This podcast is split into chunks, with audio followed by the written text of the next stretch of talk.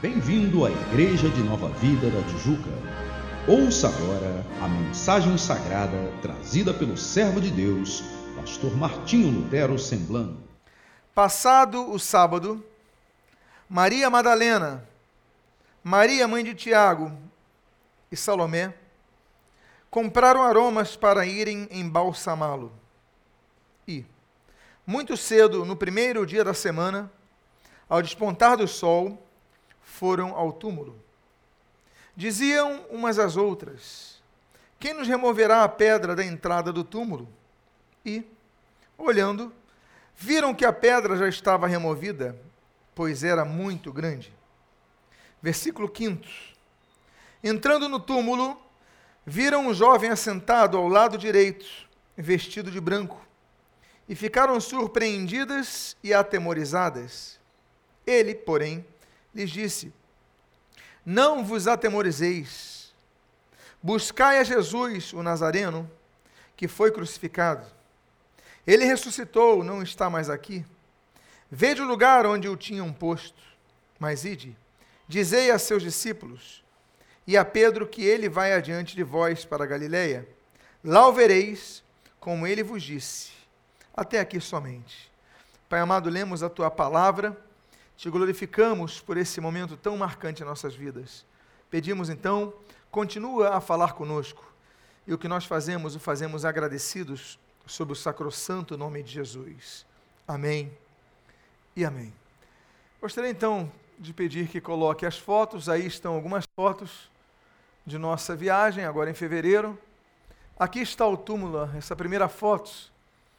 Cláudio e eu dentro do túmulo de Jesus, essa entrada aqui é a foto do grupo já na escada descendo para o túmulo. Aqui você pode ver que existe uma, uma espécie de vala onde a pedra rolava, ou seja, como se fosse um caminhozinho para a pedra rolar e fechar a entrada do túmulo. É, aqui a parte de dentro do túmulo, e você vê que, glória a Jesus, está vazio. E esse local é chamado Jardim de Gordon, ele difere-se, você vê que os textos estão em inglês, porque quem administra a igreja é anglicana, são os ingleses que, que administram esse local, porque existem dois locais onde se diz que Jesus foi sepultado. Naturalmente, o mais conhecido de todos é o administrado pela Igreja Católica Romana, que é o chamado Santo Sepulcro. E visitantes do mundo inteiro vão ao Santo Sepulcro, mas os visitantes protestantes, eles vão no Jardim de Gordon, então, os luteranos, os presbiterianos, os reformados holandeses, os anglicanos, e assim como também os evangélicos, eles costumam ir ao Jardim de Gordon, dado as pesquisas deste grande pesquisador, perdão aqui o termo, a, a utilização do termo duplicado, mas enfim, deste grande e notório uh, arqueólogo e filantropo, que entendia que Jesus, assim como todos os mortos, eles tinham que ser mortos, é, é, enfim, nas crucificações fora dos muros de Jerusalém. Além do mais, como a lei judaica proibia que houvesse corpos enterrados dentro dos muros de Jerusalém, então ele entendeu que o local da crucificação de Jesus não podia ser onde está o Santo Sepulcro, que está dentro dos muros de Jerusalém.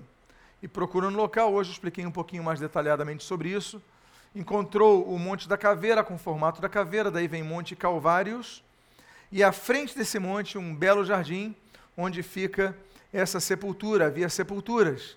E nessas sepulturas, fora do muro, então se entendeu por estar uma sepultura de um homem de posses, uh, que José de Arimaté, como diz o texto bíblico, em frente ao Monte Calvário.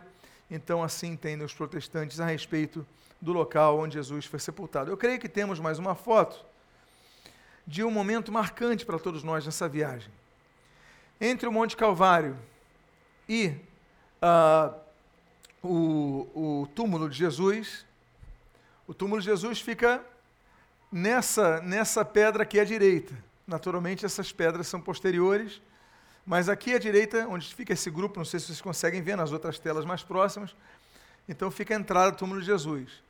E nós tivemos um grande privilégio de celebrarmos a Santa Ceia do Senhor Jesus entre o Calvário e o túmulo de Jesus.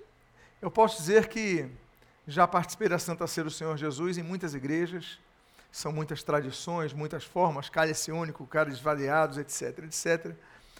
Mas não existe na face da terra local mais significativo de tomar a ceia, que é você estar entre o Calvário e o túmulo de Jesus. Se eu participasse da ceia na Casa Branca, no Kremlin, se eu participasse da ceia no Museu do Louvre ou no Palácio de Versalhes, qualquer outro local, nada teria nobreza que é a ceia que nós passamos ali, tivemos o privilégio de passar ali. Foi um momento muito marcante. Depois nos confraternizamos, nos abraçamos, enfim, dado a um momento tão emocionante que foi para todos nós. Mas eu quero hoje não falar apenas da viagem, eu sempre falo dela numa introdução para que os irmãos vendo as fotos se localizem, entendam um pouquinho.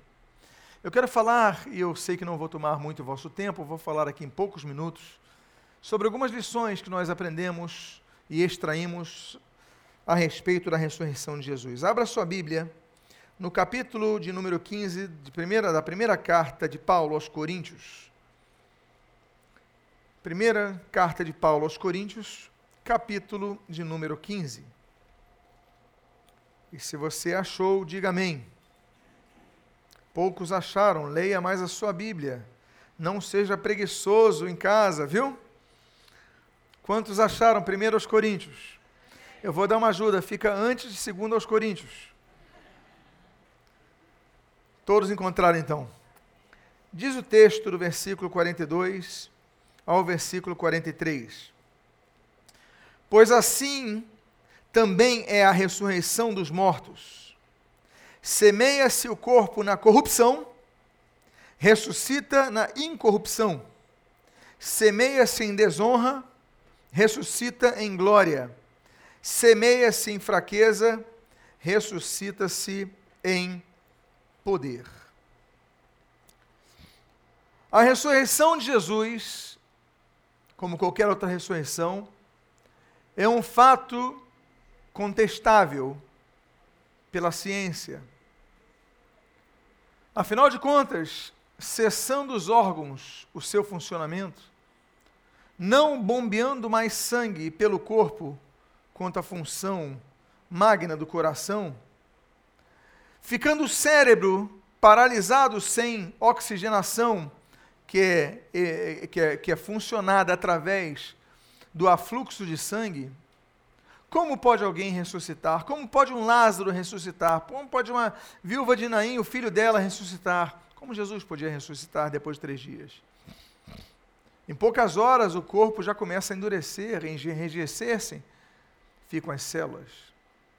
Por isso que a ressurreição é o maior embuste da humanidade, é o maior engano que a humanidade podia ter, ou é a mais maravilhosa das das, das questões que a humanidade já experimentou, ou é o maior engano, ou é a coisa mais maravilhosa que a criação já experimentou, uma recriação do próprio corpo, um corpo diferente naturalmente, sabemos disso. Um corpo tão diferente que no caso de Jesus, Jesus ressuscitou três dias depois de sua morte. Jesus era um homem muito conhecido e se encontra com dois discípulos em Emaús. E os discípulos, nós passamos por Emaús, vocês lembram? E os discípulos, eles não reconhecem Jesus. Eles vão reconhecer Jesus já ao final do caminho, pelo gesto de Jesus, mas a aparência de Jesus já era diferente, a forma física já era diferente, por quê? Porque a ressurreição, ela transforma o corpo. A Bíblia diz sobre alguns fatos transformadores, duas alterações que acontecem quando da ressurreição. O apóstolo João, quando escreve a carta da revelação, que nós aqui denominamos pelo termo grego de Apocalipsis, apocalipto, então, quando ele escreve sobre isso, ele diz que nós receberemos um novo nome quando recebemos a ressurreição teremos um nome que não é o nosso próprio nome. O apóstolo João, ele fala sobre o nome e o apóstolo Paulo fala sobre um novo corpo. No texto que nós lemos, nós vemos sobre a incorruptibilidade do nosso corpo. O nosso corpo é um corpo corruptível. Se eu cortar com uma faca, eu vou sentir dor. Se eu cortar o meu dedo, eu não vou ter pleno funcionamento de minha mão. Se eu cortar e não cuidar, eu vou poder pegar uma infecção e adoecer. E se eu não cuidar de minha infecção e adoecer, não cuidar de minha doença, eu posso vir falecer. Por que tudo isso? Porque o meu corpo, o seu corpo, são corpos, é, são corpos corruptíveis, mas a Bíblia fala da incorruptibilidade do corpo. Eu volto a perguntar: será que Jesus realmente ressuscitou? Será que, como algumas versões dizem, que na madrugada, antes daquelas mulheres chegarem, os próprios discípulos de Jesus entraram ali e roubaram o corpo para falar que Jesus ressuscitou? Será que os próprios romanos, para evitar um local de peregrinação e culto, eles também entraram naquela madrugada para roubar o corpo de Jesus? Jesus ele apareceu a Maria Madalena. Depois Jesus apareceu aquelas outras Marias. Depois Jesus apareceu a Pedro. Depois Jesus apareceu aos discípulos sem Tomé. Depois Jesus apareceu aos discípulos com Tomé. Depois Jesus apareceu a 500 pessoas. Depois Jesus apareceu a sete apóstolos que estavam pescando. Depois Jesus apareceu a Paulo a caminho de Tarso. Depois Jesus apareceu a João. É inconteste que há uma gama de testemunhos que afirmam que Jesus ressuscitou. Não fora por isso? Pedro, quando faz o seu famoso discurso em Jerusalém e se converte uma grande multidão, a pauta do discurso de Pedro em Jerusalém é a ressurreição de Jesus. Seria muito simples, então, para que questionasse, contra-argumentassem Pedro, pegassem o corpo de Jesus, recentemente morto, 40 dias antes que foi morto, e mostrasse: olha, não, ressurreição não existe aqui o corpo. Os próprios romanos, mas não fazem isso. Pessoas não daviam, a transformação não era apenas testemunhal.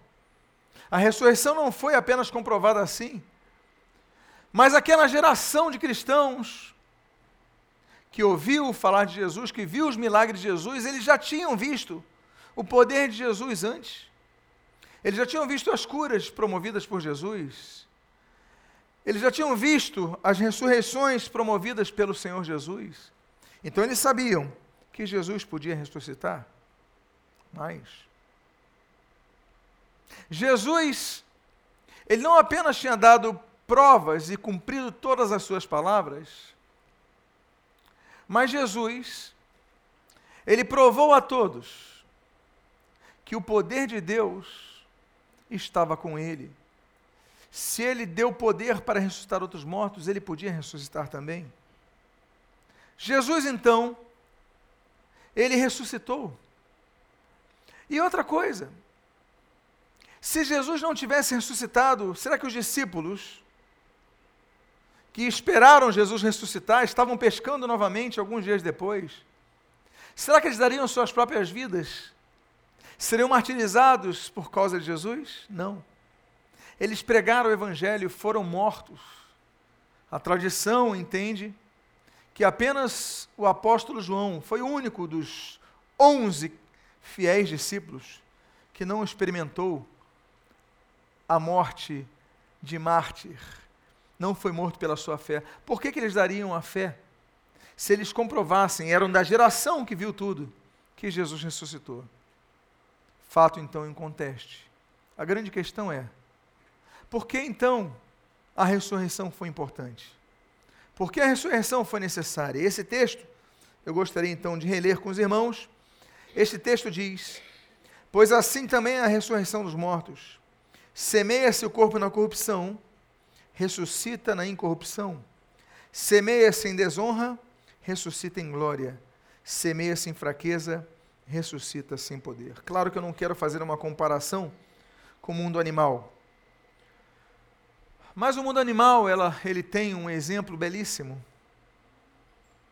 que, ainda que devamos guardar as, as ressalvas que são óbvias,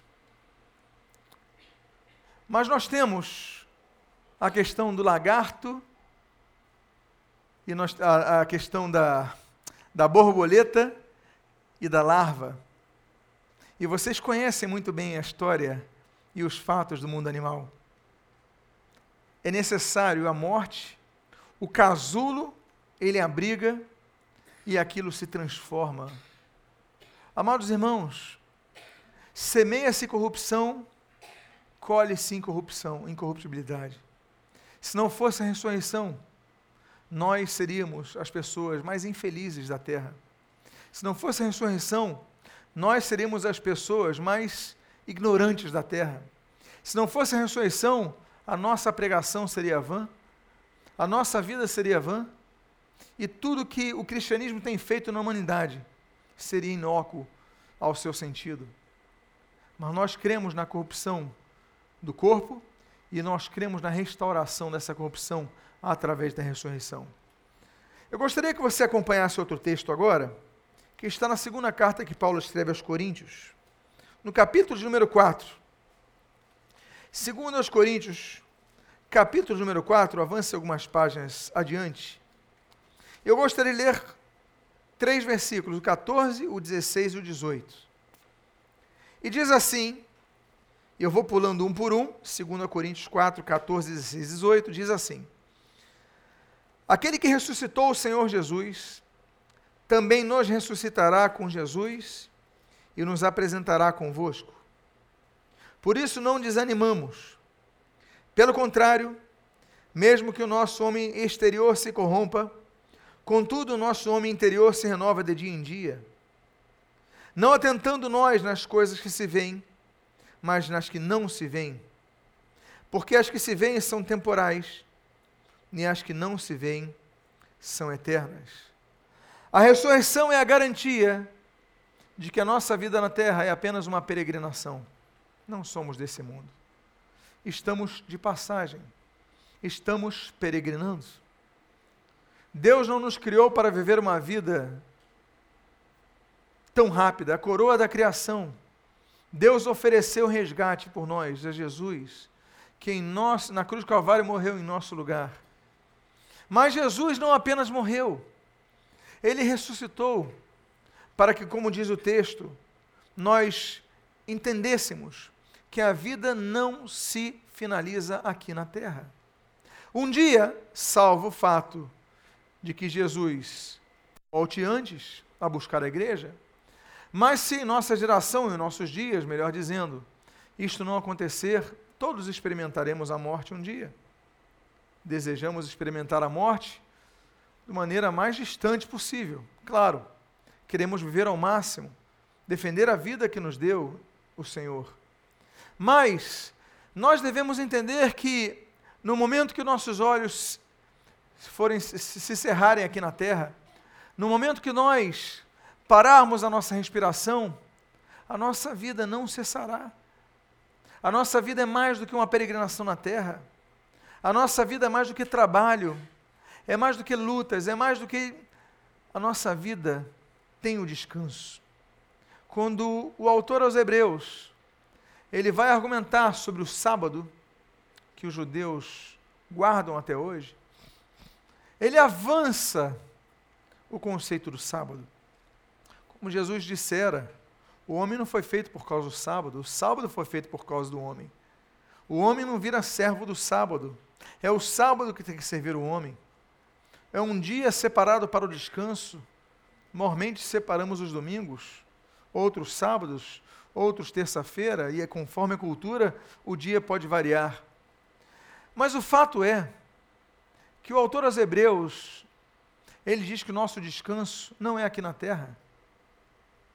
Deus ele descansa de suas obras, e o descanso de Deus não durou 24 horas. O próprio autor aos Hebreus ele diz que Deus descansa até agora, descansa de sua obra criativa, mas não descansa de trabalhar, porque Jesus disse que o meu Pai trabalha até agora. O próprio Senhor Jesus nos ensinou e disse: trabalhar enquanto é dia, pois a noite vem quando não se pode trabalhar.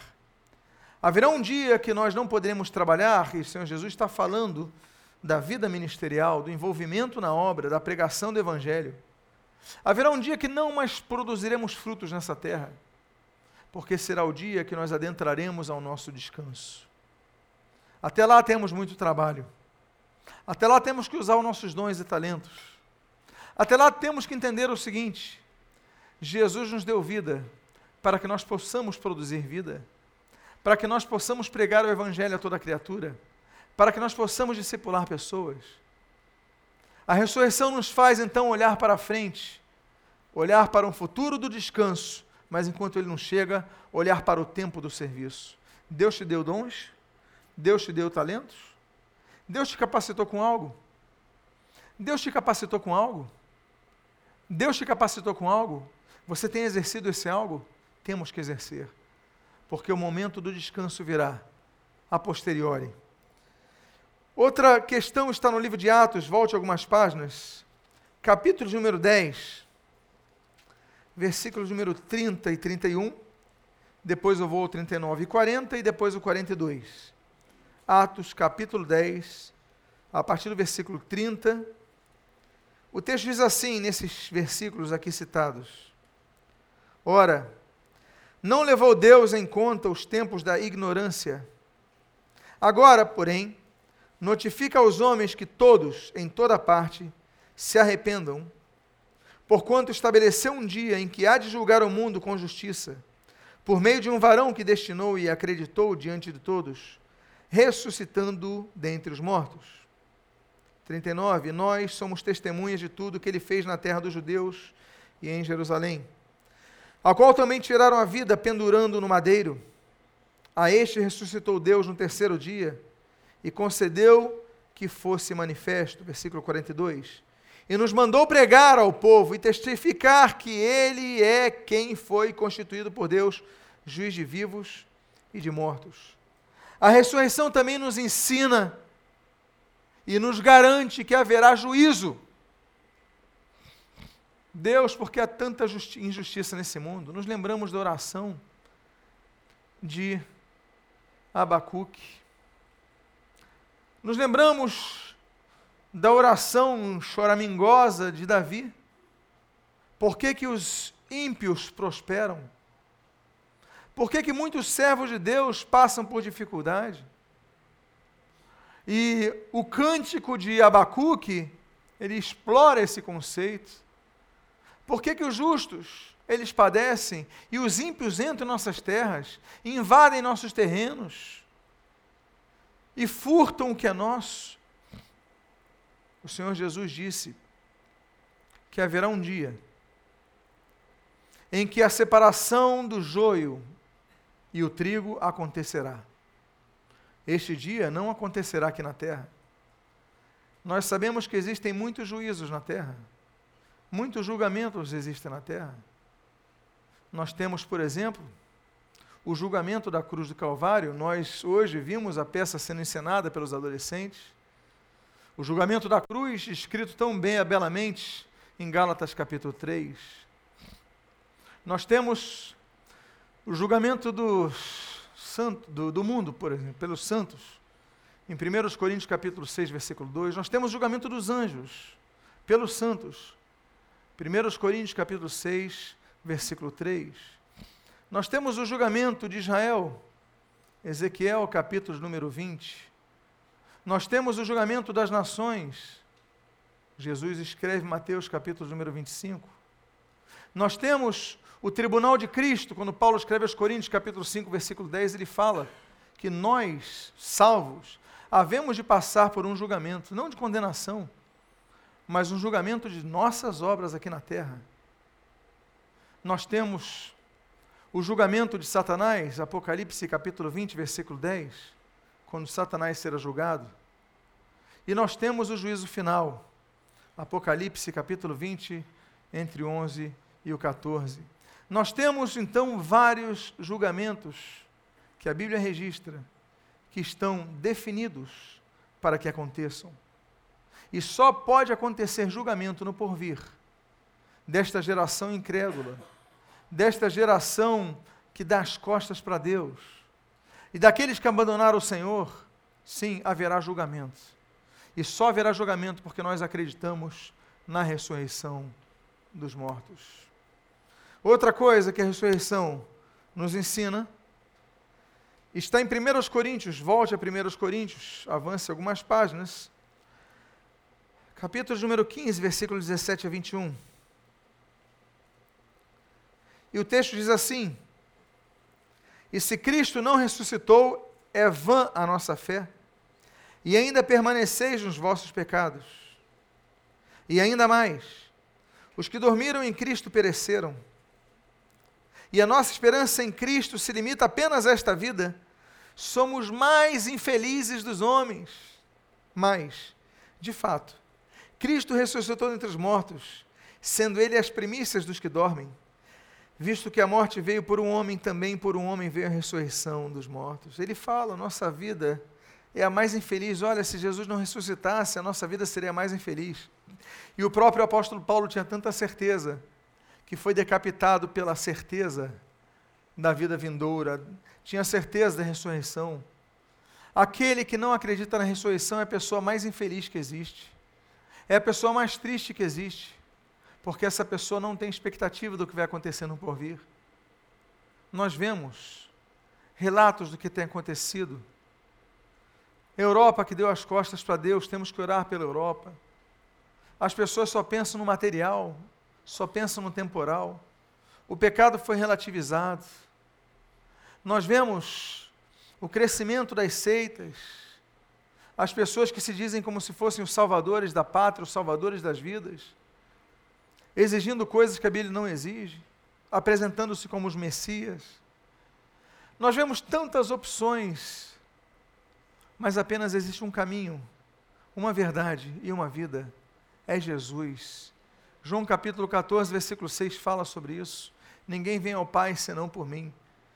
A garantia de nossa vida no porvir, a garantia de que a vida não se limita aqui ao que Paulo expõe, nós não somos os mais infelizes dos homens, nós somos os mais felizes das, as mais felizes das criaturas, porque sabemos que nós temos uma pátria no céu. Como Jesus falou ali em João capítulo 14, nós temos uma casa nos céus e um dia vamos habitar ali, onde não há sofrimento, onde não há dor. O projeto de Deus é perfeito. Deus não fez um projeto incapacitável o Todo-Poderoso, aquele que ninguém pode limitar, ele fez um projeto que nos inclui.